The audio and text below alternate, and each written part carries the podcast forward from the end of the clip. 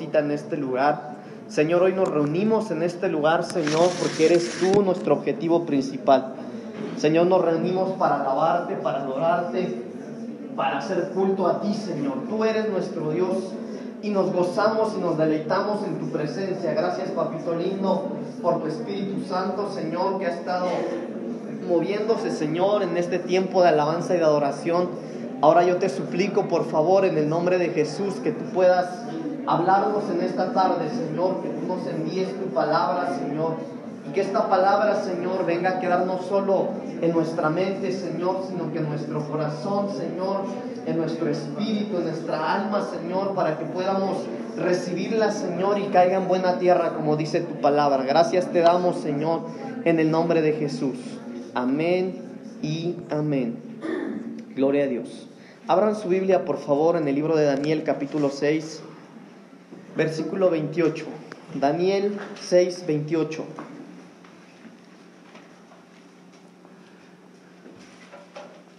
Vamos a entrar a la palabra del Señor. Quiero ser breve, hermanos, aunque no le prometo nada, pero trataré. Daniel capítulo 6, versículo 28, dice la palabra del Señor. Y este Daniel prosperó durante el reinado de Darío y durante el reinado de Ciro el persa. Daniel capítulo 6, versículo 28. ¿Lo tienen hermanos? A la cuenta de tres lo leemos todos. Una, dos, tres.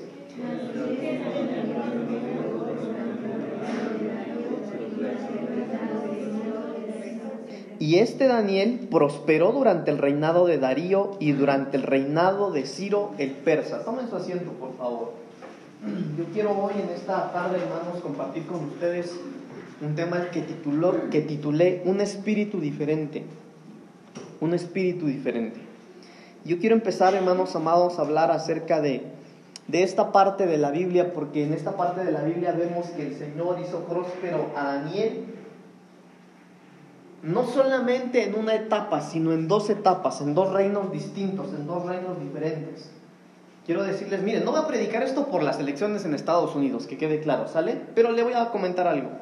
¿Saben que los teólogos, hermano, y la gente que, y los, filósofos, los teólogos y los estudiosos a profundidad de la Biblia, hermano, consideraban que Donald Trump era como el rey Ciro? Porque cuando nosotros estudiamos al rey Ciro, hermanos, vemos que el rey Ciro detuvo o, en, su, en el tiempo de su reinado, del reinado del rey Ciro, él detuvo, hermanos, y estuvo trabajando distintas cosas que detuvieran el juicio de Dios contra el pueblo. Y, y, en esta parte de la Biblia, hermano, vemos que la Biblia dice que Daniel fue próspero en el reinado de Ciro, pero también en el, en el reinado de Darío. Y el, reino, el reinado de Darío, hermano, fue un reino difícil para el pueblo de Dios. Fue muy duro para el pueblo de Dios. Ahora, pero no voy a hablar de eso, hermano, repito, no, no estoy mencionando eso solo porque ya hubo, eh, ya tiene presidente nuevo los, los gringos, ¿verdad? Pero yo quiero decirle algo, hermano, nosotros como pueblo de Dios estamos viviendo momentos difíciles. Y los momentos difíciles que estamos viviendo es porque ya la palabra del Señor nos, nos lo ha anunciado durante más de dos mil años. Todo lo que está ocurriendo ya está anunciado. Todo, absolutamente todo. Eh,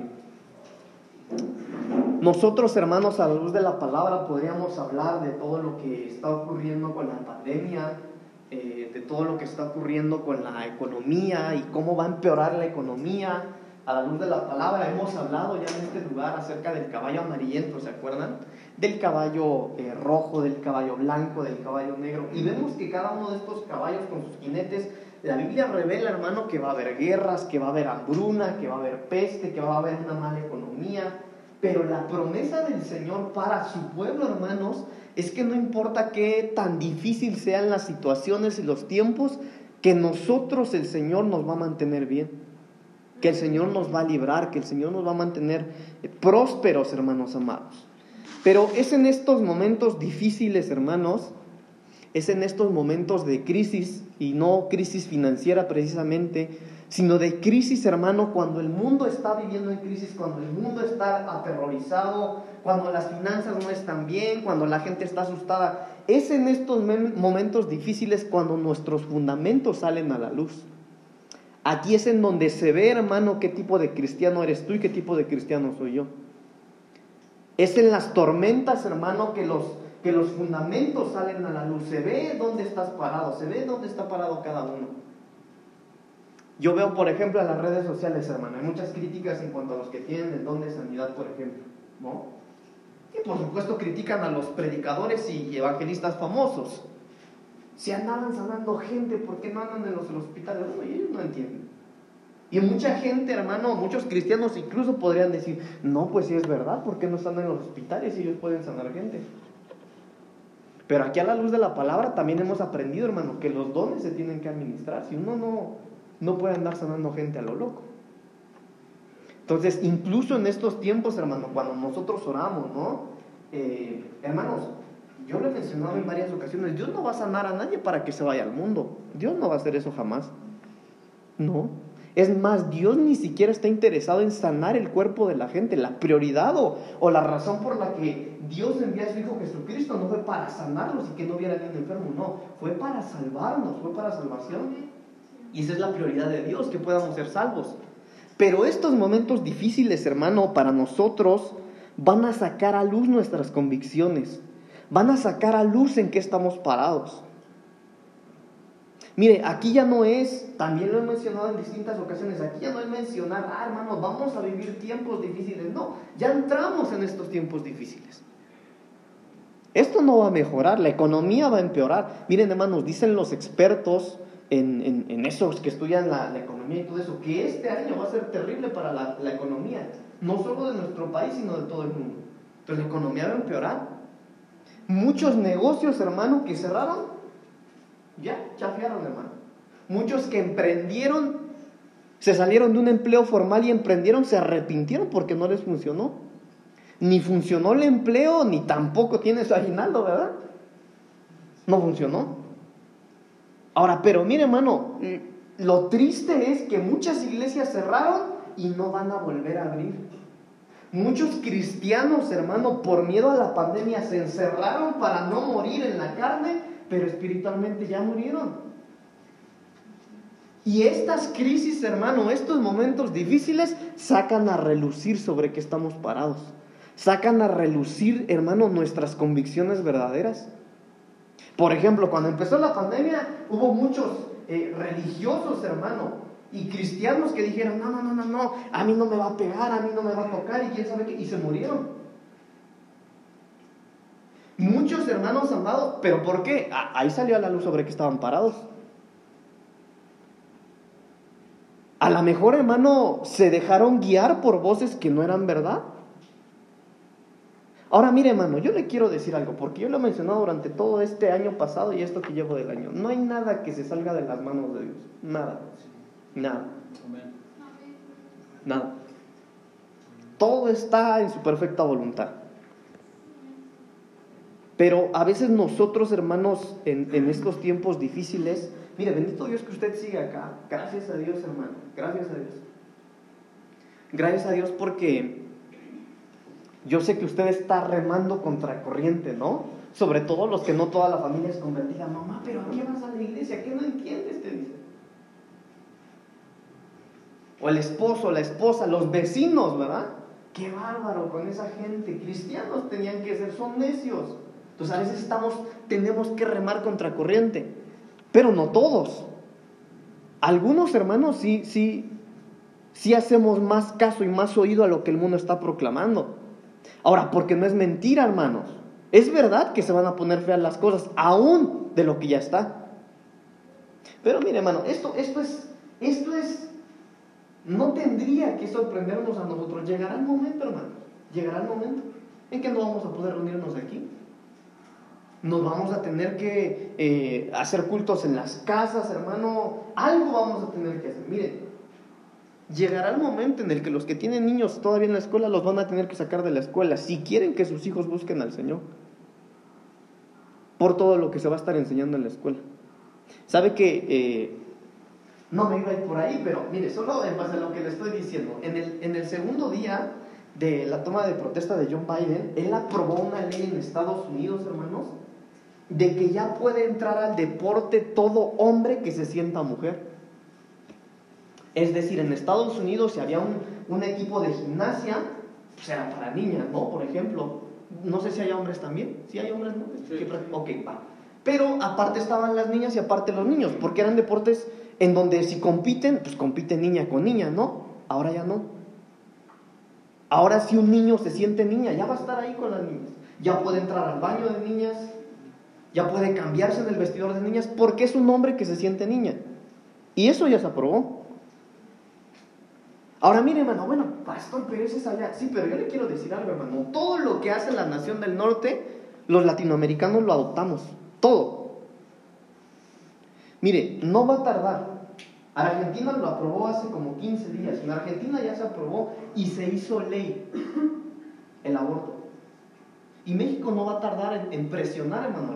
La presión social va a hacer que nosotros todos aprobemos eso.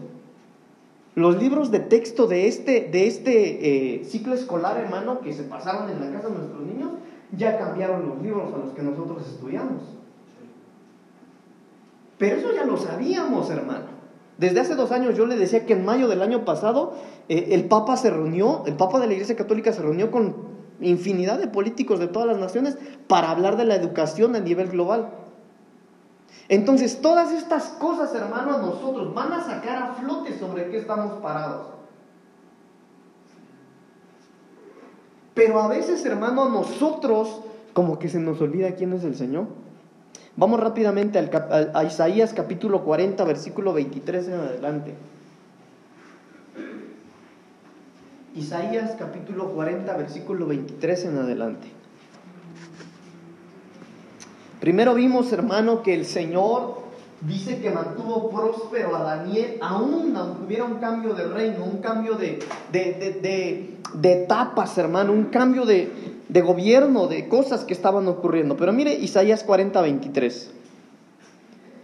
Él convierte en nada a los poderosos y a los que gobiernan la tierra hace como cosa vana, como si nunca hubieran sido plantados, como si nunca hubieran sido sembrados, como si nunca su tronco hubiera tenido raíz en la tierra. Tan pronto como sopla en ellos, se secan, y el torbellino los lleva como la hojarasca. Mire el 25. ¿A qué pues me haréis semejante o me compararéis? dice el santo. Levantad en alto vuestros ojos y mirad, ¿quién creó estas cosas? Él saca y cuenta su ejército, a todas llama por sus nombres, ninguna faltará. Tal es la grandeza de su fuerza y el poder de su dominio. Hermanos, ese es nuestro Dios. Por eso le decía, mire hermano, nada se sale de las manos del Señor, nada se sale de Él, nada hermanos, nada. Aún todo lo que está ocurriendo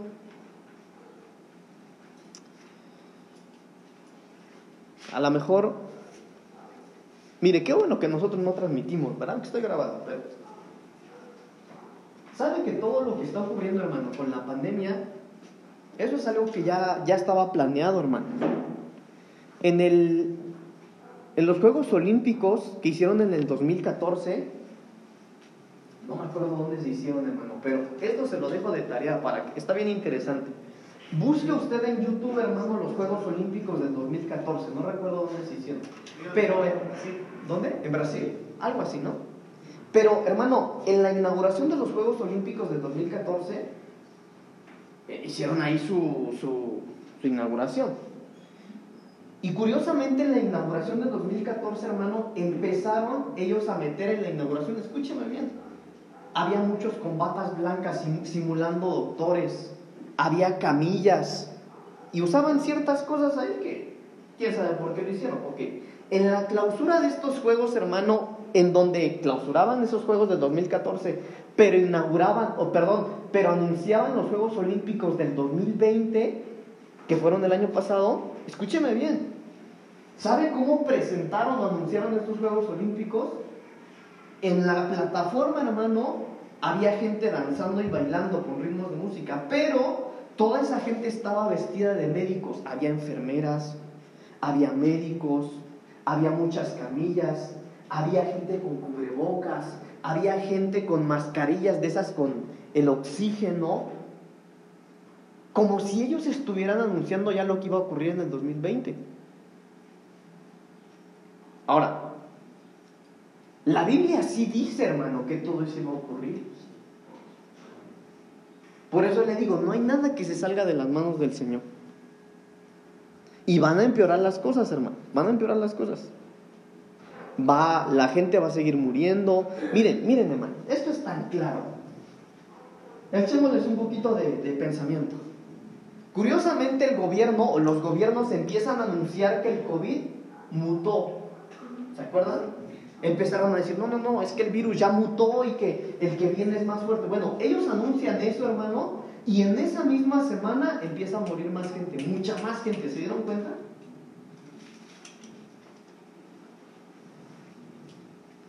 Pero es que, hermano, hay cosas que se están haciendo y que nosotros no sabemos, que ignoramos. Ahora, mire, ¿a qué lo quiero llevar con esto, hermano? No hay nada que se salga de las manos de Dios.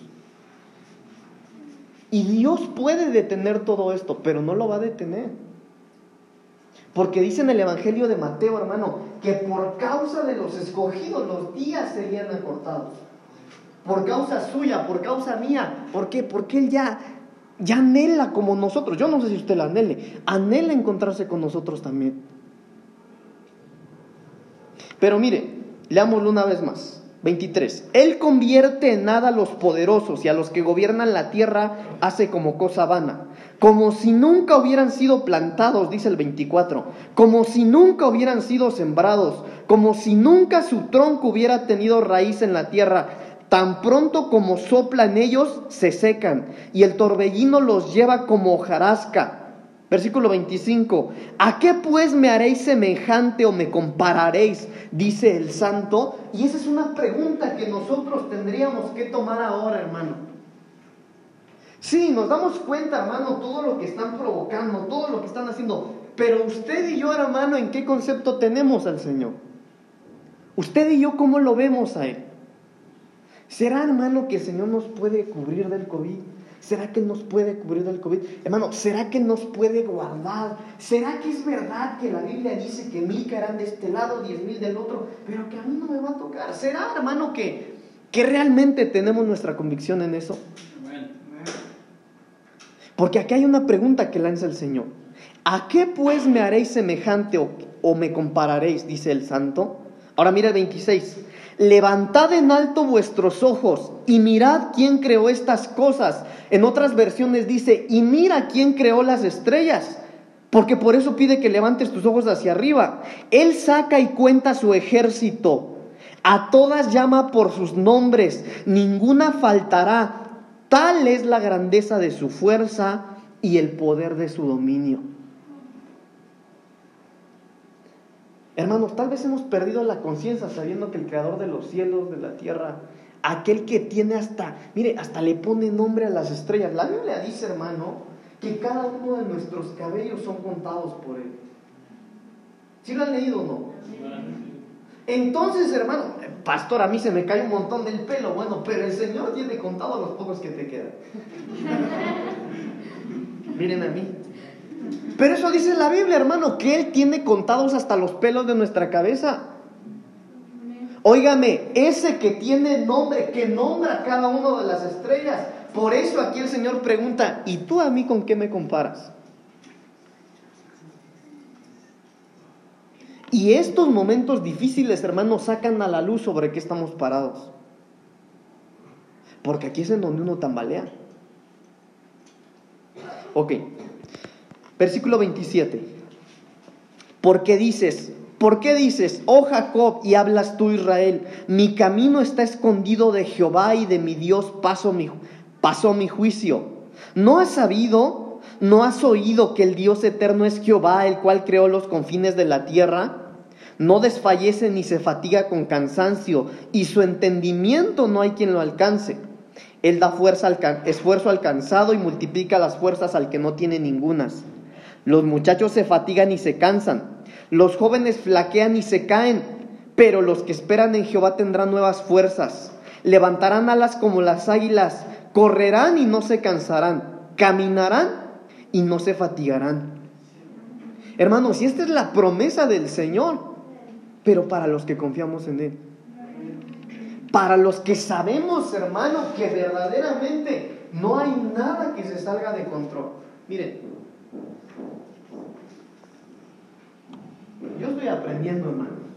En este año que yo llevo de pastor, no tiene usted la idea de las cosas que yo he aprendido. Una de ellas que más, hermano, he estado ejerciendo en estas últimas semanas, ¿sabe qué es? Ir a orar a las casas. Pero no es fácil, hermano. No lo es.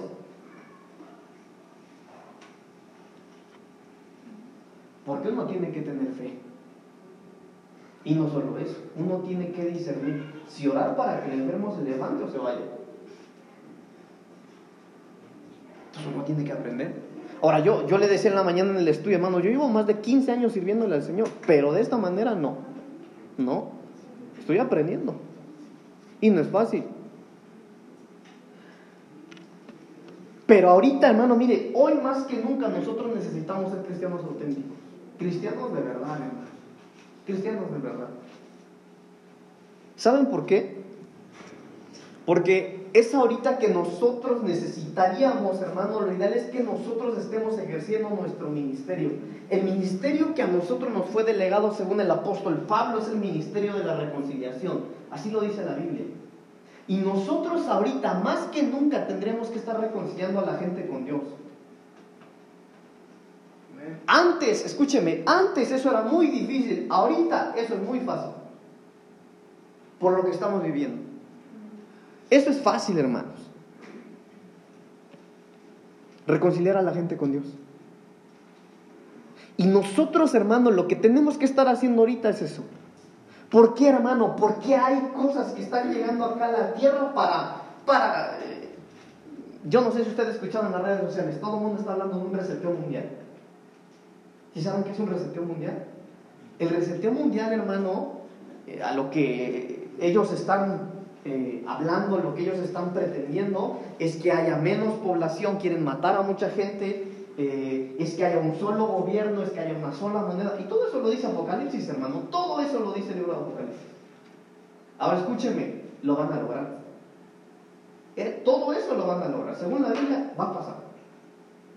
Ahora mire, a lo que lo quiero llevar es a lo siguiente. Pero ¿dónde están los ciudadanos del cielo en estos tiempos? ¿Dónde está la gente, hermano? Aquella gente que hace años se convirtió y que cree hasta el día de hoy que tiene un Dios que los puede salvar. ¿Dónde están los ciudadanos del cielo? ¿Dónde están aquellos que la Biblia dice, hermano, que son la sal de la tierra? Muchos de ellos ya no están salados, porque muchos de ellos son más dulces, hermano, que el azúcar. ¿Dónde están esos que la Biblia dice que son la luz del mundo? Ahí en la sombrita metidos en su casa, espantados también por el COVID. Y nosotros, hermanos, necesitamos en estos tiempos, hermanos, ser distintos, ser diferentes, porque eso es lo que el Señor busca. Mire, yo puedo ver acá, hermano, lo que, lo que pasa, lo que pasó en la Biblia, lo que relata la Biblia, hermano, cuando dice que Dios eh, vio a Abraham y le dijo, yo voy a destruir esas ciudades. No, Señor, no las destruyas, si las voy a destruir. Y Abraham empezó a, interceder, hermano, por esas, esas ciudades. Señor, ¿y si hubiera 50 justos, las destruirías? No, no, Abraham. Si hubiera 50 justos, no la destruyo. Pero no había. Señor, si hubiera 40 justos la destruirías. No la destruiría, pero tampoco hay 40. Señor, y si hubiera 30, tampoco lo haría, pero no hay 30. Hermano, y así fue ahí Abraham. Quería, mire, Abraham lo que hizo fue ponerse entre Dios y entre el pueblo, la tierra que Dios iba a destruir, y trató de interceder por esas naciones, por esas ciudades. Y eso es lo que nosotros tenemos que hacer. Mire lo que dice, hermano, el libro de Ezequiel, capítulo 22, versículo 30. Ezequiel 22, 30.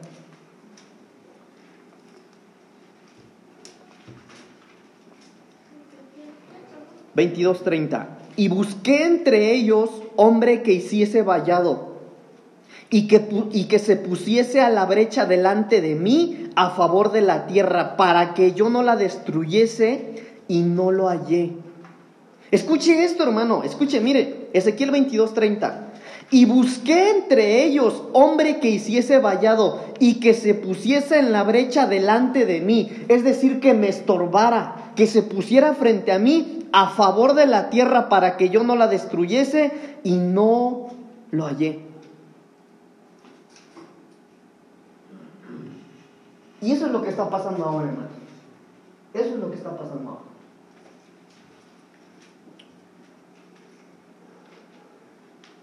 Miren, lo que va a pasar en este año, hermano, va a ser muy impresionante. Usted se va a dar cuenta, hermano, cómo van a cambiar las leyes.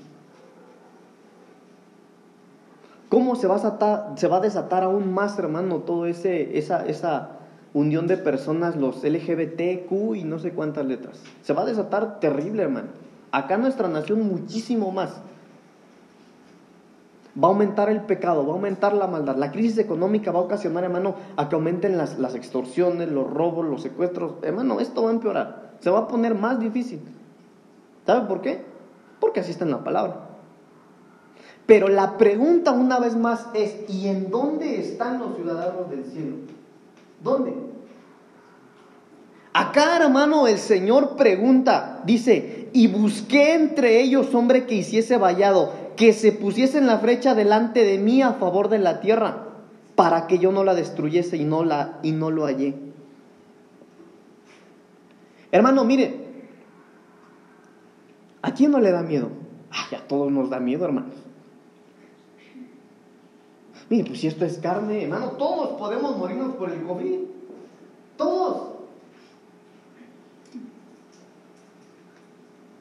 Mire, yo. A mí también me da miedo, hermanos. Yo he ido a orar por unos hermanos. Imagínense usted la escena, ya le platiqué, ¿verdad? El hermano, el hermano Michael. ¿Qué cree usted que se sienta allá adentro, hermano? Meterse a orar ahí. Ay, hermano, tú entras y luego, luego la garganta te pica. Imagínese, hermano, la casa encerrada. Ah, porque, sí, hermano, la casa encerrada, pero tú entras y en cuanto entras, hermano, te empieza a picar la garganta. Pero aquí es donde se ven nuestras convicciones. Aquí, hermano. Necesitamos ser diferentes, hermanos. Nosotros necesitamos ser no de los que se esconden, no, no, no. Claro, hay que cuidarnos, hermano. Hay que cuidarnos, claro que sí. Pero entienda esto. No hay nada que se salga de la voluntad de Dios. Nada.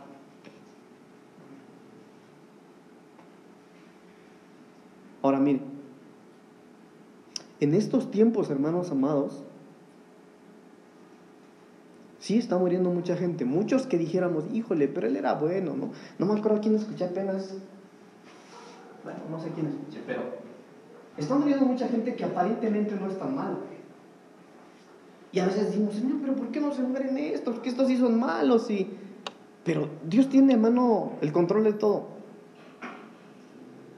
Pero nosotros, hermanos, necesitamos ser gente diferente. Necesitamos ser superiores a los demás. Nosotros necesitamos pensar distinto a los demás. Nosotros, hermano, no podemos...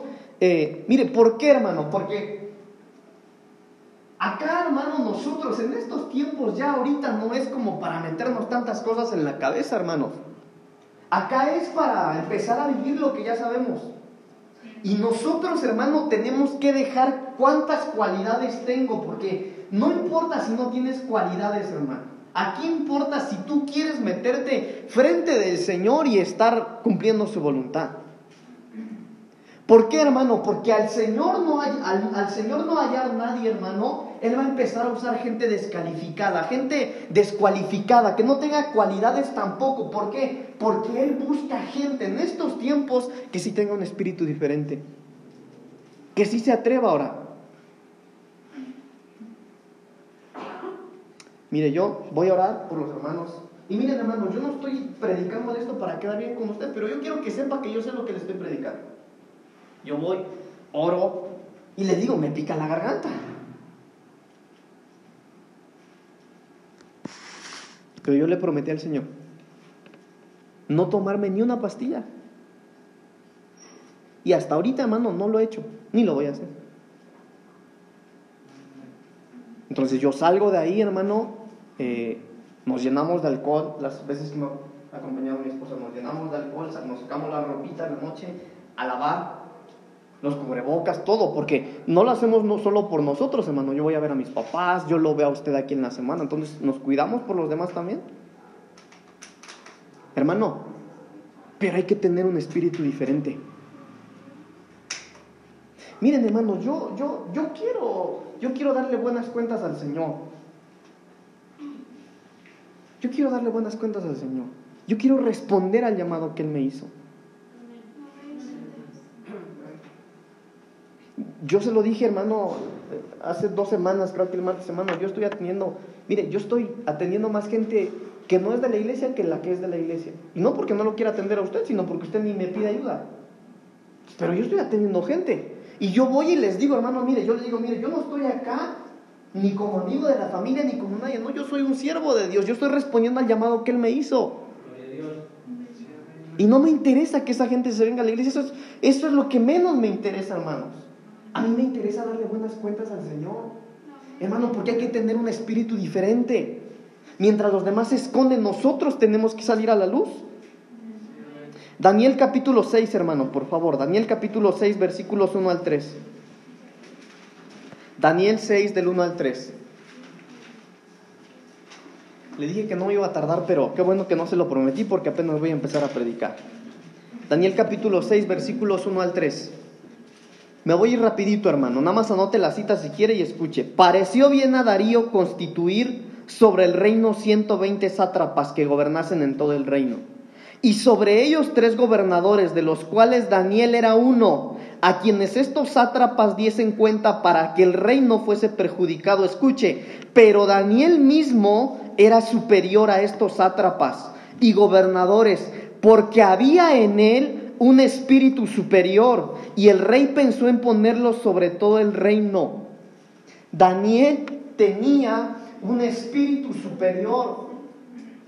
Hermano, nosotros no solamente tenemos que ser cristianos, tenemos que ser cristianos con un espíritu superior. Amén. Cristianos, acá en Chalco, miles hermanos. En Chalco, ¿eh? Ahora imagínense en el país. Imagínense en el mundo. Cristianos evangélicos somos el 3.6, si no me equivoco, de toda la población mundial. Somos millones. Pero cristianos con un espíritu diferente, mm, ¿quién sabe? Nosotros necesitamos ser gente con un espíritu diferente. Necesitamos, hermanos amados, ser cristianos. Mire, que el Espíritu del Señor esté vivo dentro de nosotros.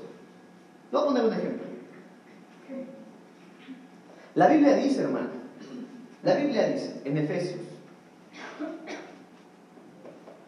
que cuando nosotros aceptamos a Cristo, el Espíritu Santo viene y nos pone en el sello. Si no han leído, no. Somos sellados por el Espíritu. Así dice la Biblia. Entonces el Espíritu ya está acá adentro. Y ese espíritu que vive dentro de nosotros, hermano, yo se lo mencioné un poquitito, les mencioné en la mañana en el estudio. En nuestro primer amor, hermano, nosotros somos bien obedientes a todo. Acuérdese, cuando usted aceptó a Cristo en su corazón y se metió en la iglesia, a usted le dijeron, no, no, nosotros los cristianos no podemos usar cadenitas. Y usted se quitó las cadenitas. A lo mejor le dijeron, los cristianos no podemos usar aretes. Hermano, usted ni preguntaba en qué parte de la Biblia dice eso y se quitó los aretes. Le dijeron, nosotros los cristianos no nos vestimos de esa manera.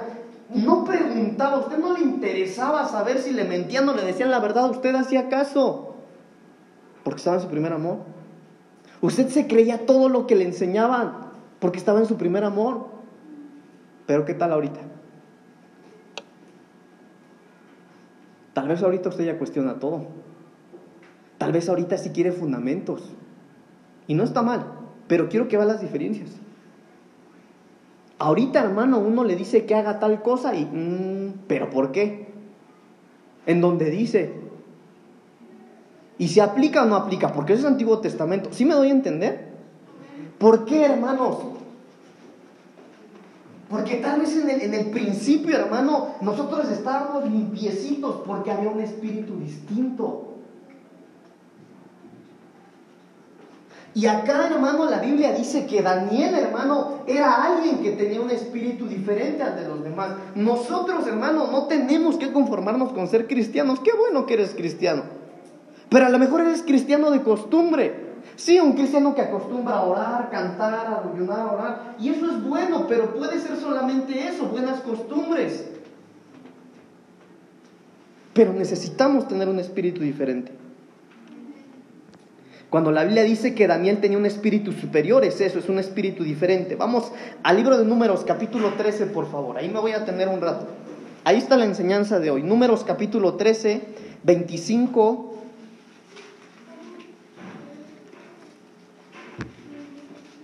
Le voy a pedir a mi hermano Eric que lea Números 13, del 25 al 33.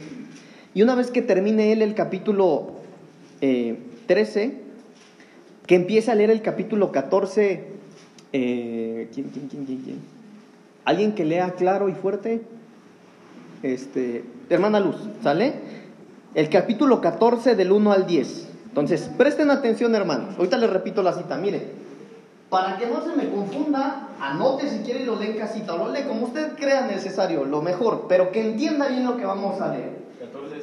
El hermano Eric va a leer Números capítulo 13 del 25 al 33 y después la hermana Luz capítulo 14 del 1 al 10. Ahí está la enseñanza de hoy, así es que leemos por favor hermanos, fuerte y claro por favor.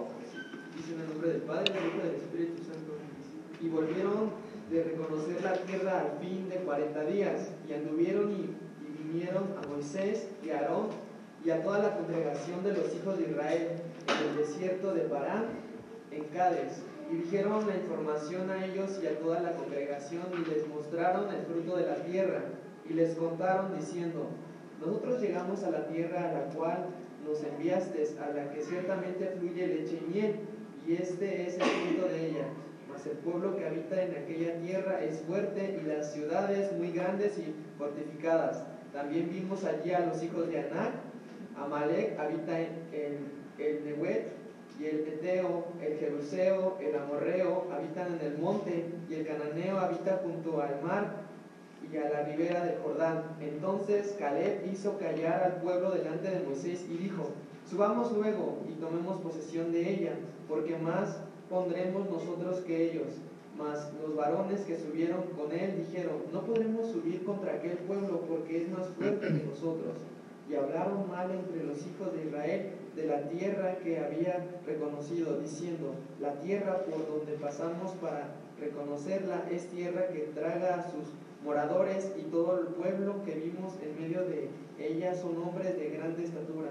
También vimos allí gigantes, hijos de Anac, raza de los gigantes, y, era, y éramos nosotros, a nuestro parecer, como langostas, y así parecíamos a ellos. Los israelitas se rebelan contra Jehová. Entonces toda la congregación gritó y lloró, y el pueblo lloró aquella noche. Y se quejaron contra Moisés y contra Aarón todos los hijos de Israel, y les dijo toda la multitud, ojalá muriéramos en la tierra de Egipto, pues o en este desierto, ojalá muriéramos. ¿Y por qué nos trae Jehová a esta tierra para caer a espada y que nuestras mujeres y nuestros niños sean por presa? ¿No nos sería mejor volvernos a Egipto? y decían el uno al otro, designemos un capitán y volvámonos a Egipto. Entonces Moisés y Aarón se postraron sobre sus rostros delante de toda la multitud de la congregación de los Israel. Y José, hijo de Nun, y Caleb, hijo de Jefoné, que eran de los que habían reconocido la tierra, rompieron sus vestidos y hablaron a toda la congregación de los hijos de Israel, diciendo, la tierra por donde pasamos para reconocerla es tierra en gran manera buena. Si Jehová se agradare de nosotros, Él nos llevará a esta tierra y nos, y nos entregará tierra que fluye leche y miel. Por tanto, no seáis rebeldes contra Jehová, ni temáis al pueblo de esta tierra, porque nosotros los comeremos como pan, su amparo se ha apartado de ellos, y con nosotros está Jehová. No los temáis. No los temáis. Entonces a toda la multitud habló de apedrearlos. Pero la gloria de Jehová se mostró en el tabernáculo de reunión a todos los hijos de Israel. Gracias, hermana. Miren, hermanos, esta parte de la Biblia habla de lo siguiente. La Biblia dice que el pueblo de Dios estaba ahí varado, estaba estancado. Y que el pueblo de Dios tenía que llegar a otro nivel, a otra tierra. Y Dios le habló a los ministros y le dijo, yo necesito que tú envíes a 12 personas. Mándalos, que espíen las tierras las que tienen que conquistar. Y la Biblia dice que los ministros lo hicieron, eligieron a muchos por ahí. Entre todos los que ellos eligieron había un hombre llamado Caleb. Ojo. Y aquí, hermanos amados, lo que empezó a leer Edith habla de cuando regresaron los doce espías que fueron a espiar la tierra y llegan con los ministros y le dicen, sí, ya llegamos de espiar la tierra. Y dice la Biblia, hermano, que llevaban dos racimos de uvas con ellos. Pero toda la gente que llegó, hermanos amados, los doce que llegaron, empezaron a decir, ya llegamos Moisés, ya llegamos Aarón, no tienes idea de lo que acaban de ver nuestros ojos. Esa tierra es una buena tierra. Mira los frutos que trajimos. Y la Biblia dice que los racimos de uvas eran muy grandes. Es una, buena, una tierra muy buena. Es cierto lo que te habían dicho Moisés. Si es una tierra que fluye leche y miel, es muy buena tierra, pero hay gigantes. En esa tierra toda la gente es alta. Ahora escúchame bien lo que le voy a decir. ¿Se acuerdan de las creaciones? Según el libro de Crónicas, hermano, ahorita le doy la cita, esos eran gigantes de verdad. Tenían seis dedos en las manos y seis dedos en los pies. El, el libro de Crónicas dice que algunos de ellos, hermano, tenían cabezas como de elefante, tenían dientes como de tigre. Imagínese usted, hermano, cómo no se van a asustar. Por eso, hermano, ellos le decían, no, pero esa tierra es muy buena tierra, pero allá hay gigantes. Nos van a matar, nos van a comer. Pero hubo alguien. Mire lo que dice el, capítulo 2 en el versículo 30. Entonces Caleb hizo callar al pueblo delante de Moisés y dijo, subamos luego y tomemos posesión de ella, porque más podremos nosotros que ellos. Hermanos, había alguien diferente, pero no le hicieron caso. Ellos siguieron hablando, no, no, no, no, no, pero ellos son gigantes, son poderosos, nos van a destruir. Y, al último del capítulo, eh, eh, el capítulo 13, si no me equivoco, el que leyó Eric, hermano, dice, y nos vemos como cucarachas al lado de ellos, dice, ¿no? como langostas. Como langostas al lado de ellos. Hermano, pero vuelve a decir aquí el versículo 9 del capítulo 14. Por tanto, no seáis rebeldes contra Jehová ni temáis al pueblo de esta tierra, porque nosotros los comeremos como pan. Su amparo se ha apartado de ellos y con nosotros está Jehová, no los temáis. Hermano, ¿por qué había alguien que, que salía, hermano? Doce espías, doce, mire, doce. Uno de cada tribu. Once están diciendo, no, no vayamos. No vayamos porque nos van a matar. No vayamos porque, mira, si nos vamos para allá, mejor acá estamos bien. Aquí no hay mucha comida, aquí no hay mucha bebida. Allá, allá sí hay miel, allá sí hay leche. Está todo lo, que, lo, lo bien que podríamos estar. Pero once decían que no. Pero uno, uno pensaba diferente. ¿Por qué? Por lo que dice Números 14, 24. Miren lo que dice el versículo 24. Pero a mi siervo Caleb, por cuanto en él por cuanto hubo en él otro espíritu y decidió ir en pos de mí, yo lo meteré en la tierra donde entró y su descendencia la tendrá en posesión. Hermanos, solamente si tenemos un espíritu diferente, entonces vamos a ver las cosas desde otro punto de vista.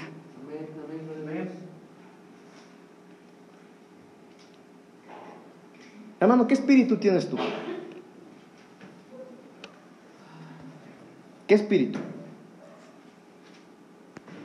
Ahora, porque mire, hermano, acá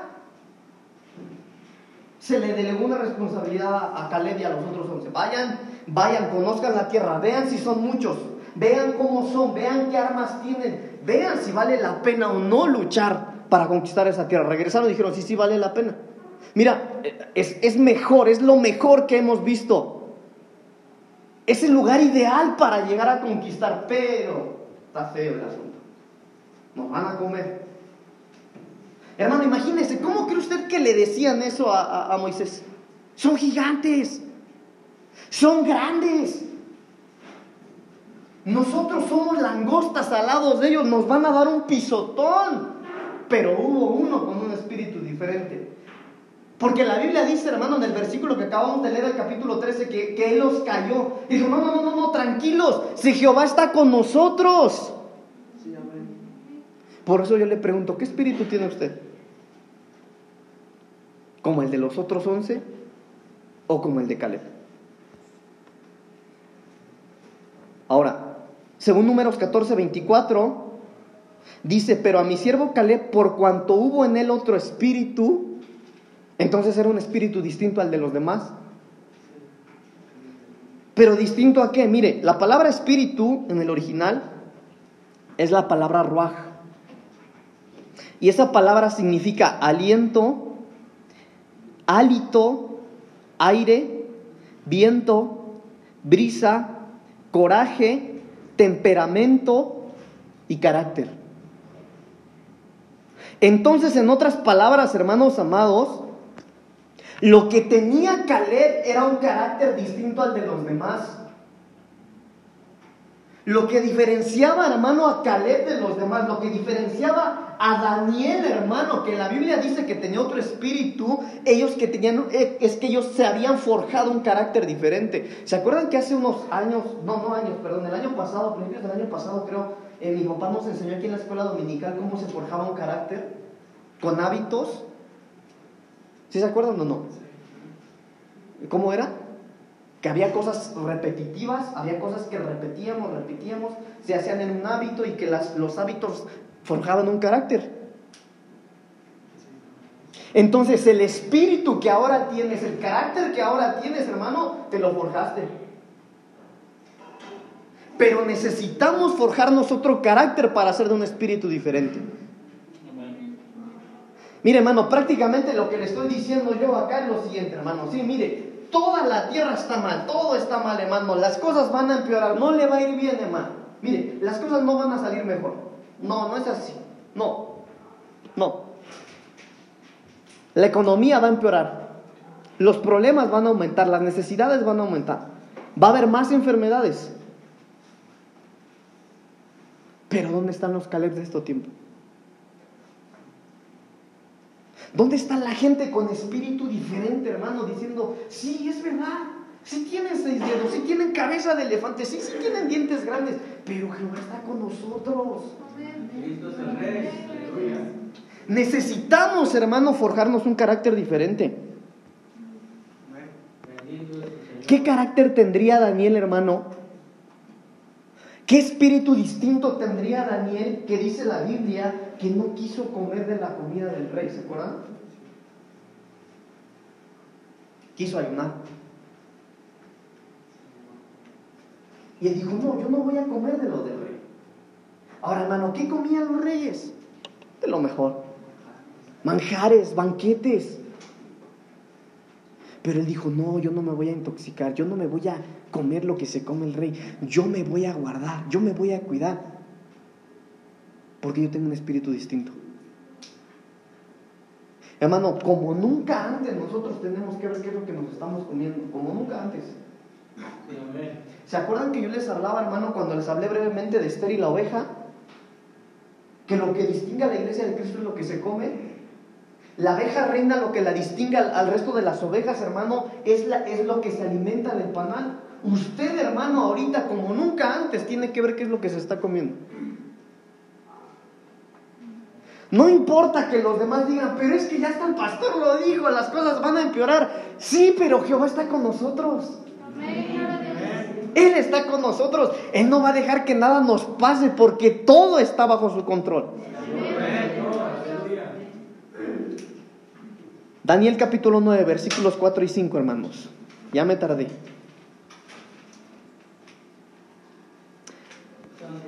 Daniel capítulo 9, versículo 4 y 5. Aquel que tiene un espíritu diferente tiene, mire, escuche, aquel que tiene un espíritu diferente tiene un lenguaje diferente. Mire, mire a, a Daniel. Y oré a Jehová mi Dios e hice confesión diciendo, ahora Señor, Dios grande, digno de ser temido, que guardas el pacto y la misericordia con los que te aman y guardan tus mandamientos. Hermano, mire la manera en la que oraba este hombre. Mire la manera en la que él oraba. Porque aquel que tiene un espíritu diferente, hermano, tiene un lenguaje diferente. Aquel que tiene un espíritu diferente, hermano, el que tiene un espíritu de Caleb, de Daniel, él nunca se va a andar quejando, hermanos. Perdóneme, pero no. Por eso nosotros como cristianos, hermano, tenemos que quitar la queja de nosotros.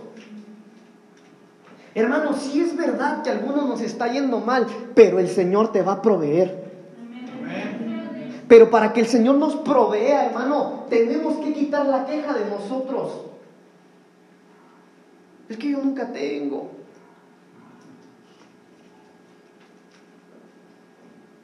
Mire, la promesa de Dios es que Él nos va a proveer. Para comer siempre va a haber. Nunca va a faltar. Porque esa es la promesa del Señor. Pero tenemos, hermano, que aquel que tiene un espíritu diferente tiene que hablar diferente. Bueno, sí, ahorita no tengo nada, estoy comiendo, gracias a Dios, pero eh, la renta, no lo sé. Mire, el Señor va a proveer. Pero va a proveer cuando tú tengas un espíritu diferente. Cuando tú empieces, hermano, a proclamarte bendición sobre ti.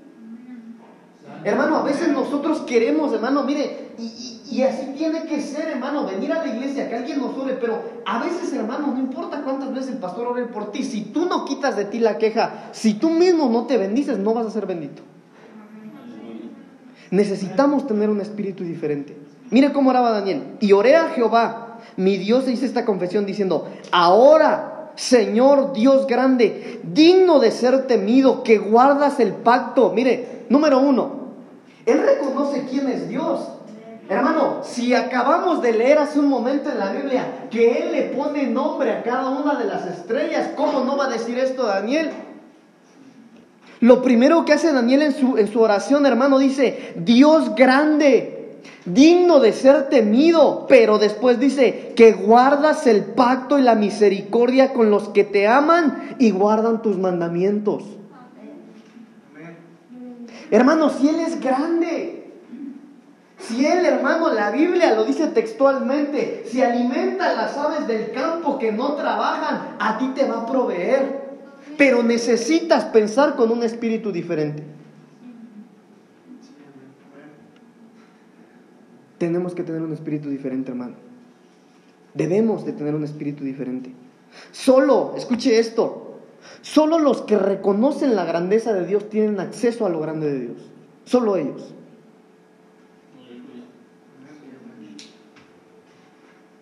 ¿Dios es grande o es pequeño? ¿Usted qué dice? Entonces oremos con eso en nuestra mente. Hermano, si Él es grande. Mire, hermano, si Dios conoce nuestra necesidad financiera, nuestro corazón, si tú no tienes lo que quieres tener, Dios sabe por qué.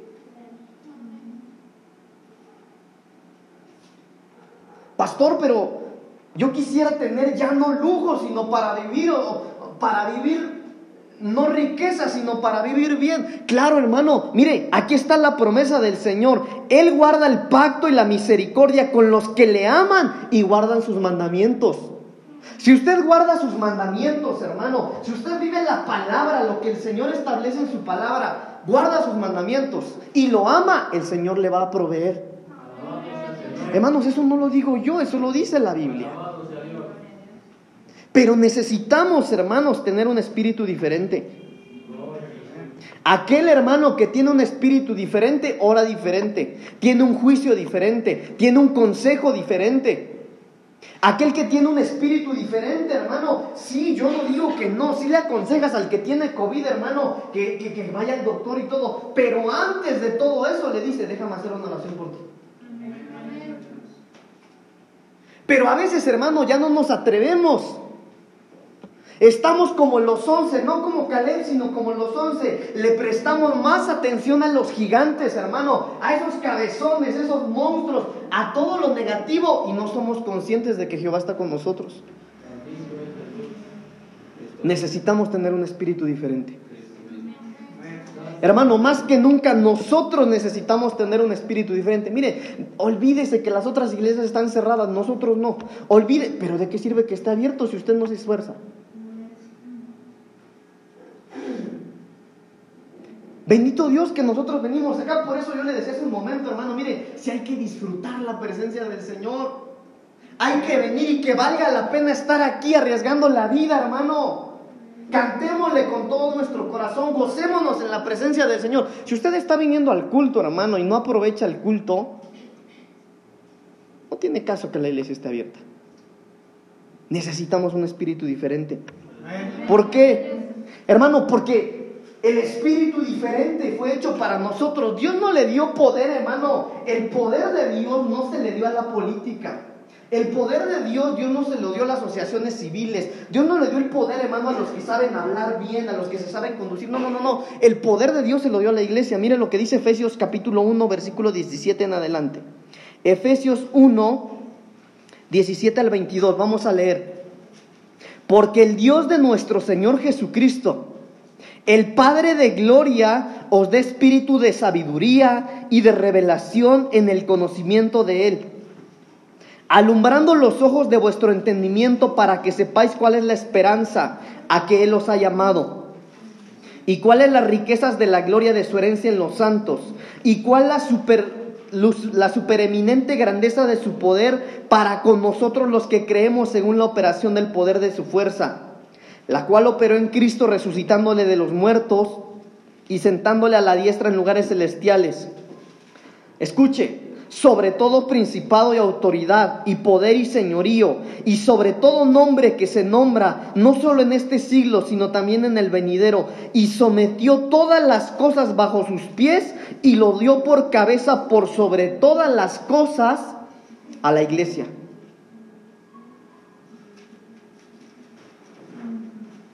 Este versículo, esta parte de la Biblia es, es algo que nosotros debemos de tener bien presente. Le voy a decir por qué. Porque los gobiernos tienen poder. Miren nada más todo lo que están haciendo, el caos que están haciendo. Los políticos tienen poder. Los brujos tienen poder.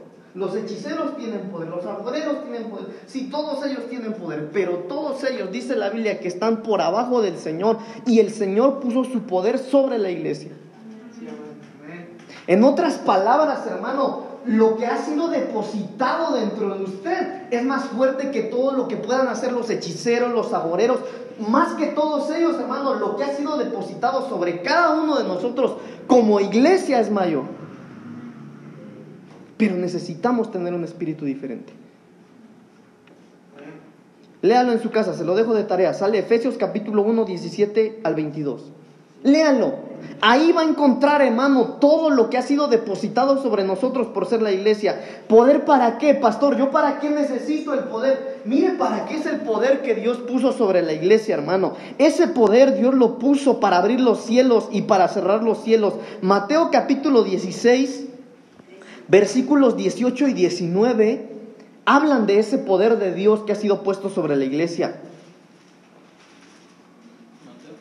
Mateo 16, versículos 18 y 19. Dice, y yo también te digo que tú eres Pedro, y sobre esta roca edificaré mi iglesia, y las puertas del Hades no prevalecerán contra ella, y a ti te daré las llaves del reino de los cielos, y todo lo que ates en la tierra será atado en el cielo, y todo lo que desates en la tierra será desatado en los cielos.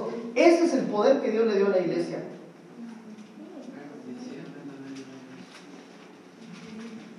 Hermanos, hermanas, la Biblia dice que cuando el Señor fundó la iglesia, decretó que las puertas del Hades, ¿saben qué es el Hades?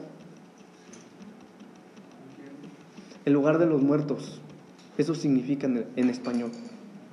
No prevalece contra la iglesia, no prevalece. En otras palabras, hermano, lo que nosotros somos depósitos y lo que ha sido depositado dentro de nosotros, hermano, es tan fuerte que nosotros tenemos el poder espiritual, hermano, y nos ha sido activado a través del Espíritu Santo la potestad sobre la muerte. Nadie se ha gloriado de la muerte más que nuestro Señor Jesucristo, nadie. Y ese, ese Jesucristo, hermano, puso todo el poder sobre su iglesia.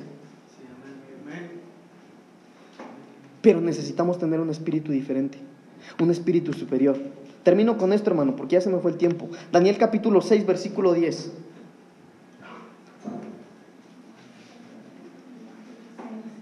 Daniel 6, 10 al 13 voy a leer.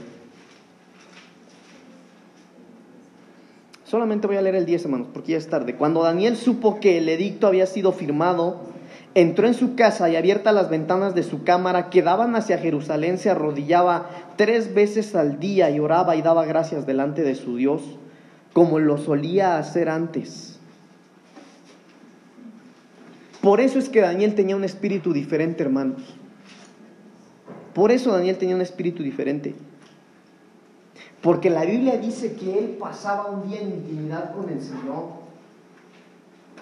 Daniel, hermano, no estaba distraído con otras cosas. La Biblia dice, ahora mire, escúcheme bien, voy a platicar un poquito qué estaba pasando aquí. Lo que estaba pasando en esta parte de la Biblia es que la Biblia dice que el rey había firmado un decreto, que aquel que adorara a cualquier otro Dios, pero no al rey, tenía que ser muerto. Lo tenían que matar. Escuche, Daniel no podía orar a alguien que no fuera al rey, al Dios del rey.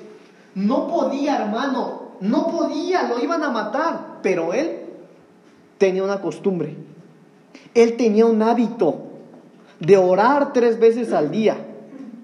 Y no conforme con orar, la Biblia dice, hermano, que abrió las ventanas. Eh, escúcheme, hermano, escúcheme. Él no solamente no hizo caso al oído de, de, lo que el rey estaba diciendo, sino que hasta abrió las ventanas, hermano, y lo estaban viendo. Y seguía orando tres veces al día. Pero lo interesante, hermano, es que la Biblia dice que él oraba tres veces al día con las ventanas abiertas en dirección a Jerusalén.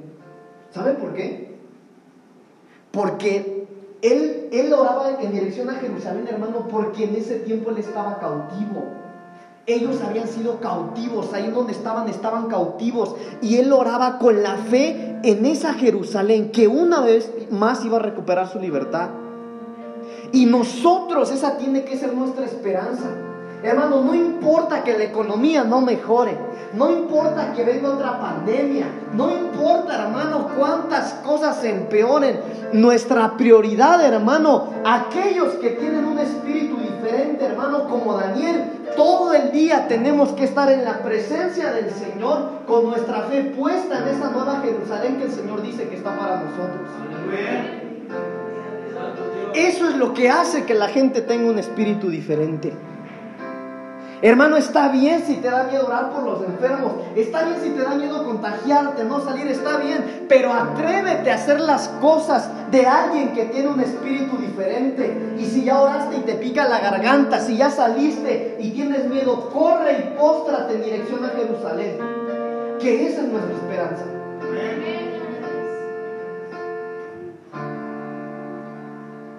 ¿Qué espíritu tienes tú? Hermano, yo quisiera decirle que nos va a ir bien, pero no, no es así. No es así.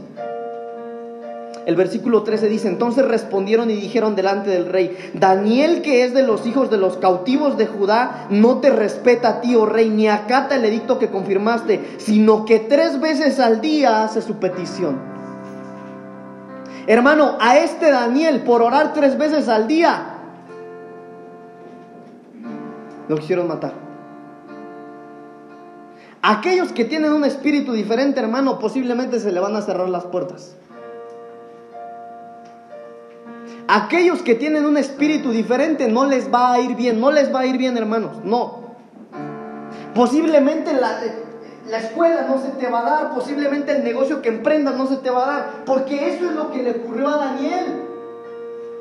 A veces las cosas que queremos lograr, hermano, mire, posiblemente no te elijan, no te promuevan, posiblemente a ti no te acepten, hermano, pero mire lo que dice el Salmo 121, alzaré mis ojos a los montes, ¿de dónde vendrá mi socorro? Si mi socorro viene de Jehová, que hizo los cielos y la tierra, no dará tu pie al resbaladero, ni se dormirá el que te guarda. He aquí, no se adormecerá ni dormirá el que guarda Israel, porque Jehová es tu guardador, Jehová es tu sombra, tu mano derecha. El sol no te fatigará de día ni la luna de noche. Jehová te guardará de todo mal. Él guardará tu alma. Jehová guardará tu salida y tu entrada desde ahora y para siempre. Pero necesitamos tener un espíritu diferente. Póngase de pie, por favor.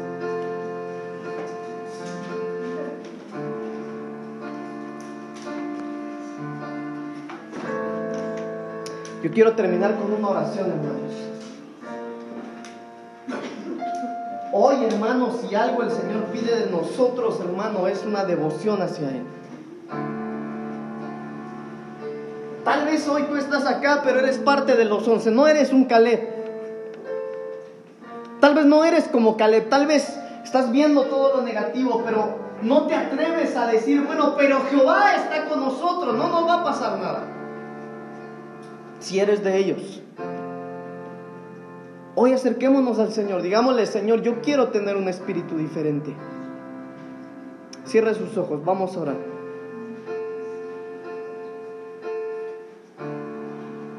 Señor, gracias te doy en esta tarde por tu palabra.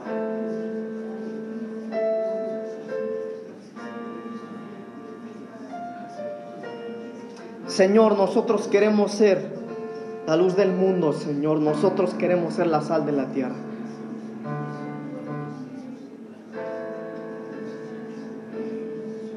Señor, nosotros queremos ser esos ciudadanos del cielo, Señor. Que en medio, Señor, de tanta oscuridad nuestra luz, la luz de tu gloria, Señor, brilla a través de nosotros.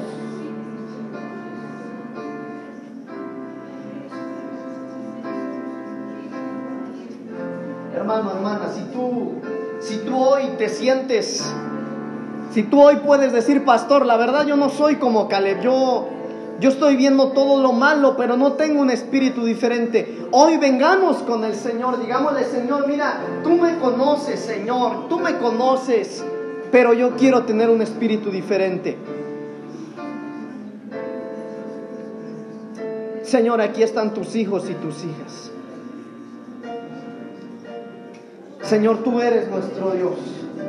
Y tu palabra dice, Señor, que tú has de guardar nuestro reposo, Señor. Que tú nos has de guardar, que nada, Señor, ha de pasarnos fuera de tu voluntad. Pero queremos ser como ese Caleb. Queremos ser, Señor, como Daniel.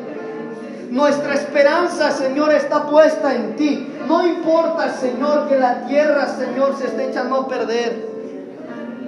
No importan los desastres naturales. No importa todo lo que está ocurriendo, Señor, porque tu palabra dice, Señor, y en eso está puesta nuestra esperanza, que habrá un cielo nuevo y una tierra nueva, Señor, para los que te amamos. Señor, queremos ser como Daniel. Queremos ser como Caleb, Señor. Queremos tener un espíritu diferente. Ayúdanos, Señor, por favor. Levanta nuestras cabezas. Señor, ahuyenta todo temor. Ayúdanos, Señor, a fijar nuestra mirada. Que caminemos, Señor, siguiendo tus pasos. Que nuestra mirada esté puesta en ti, Señor, el autor y consumador de nuestra fe.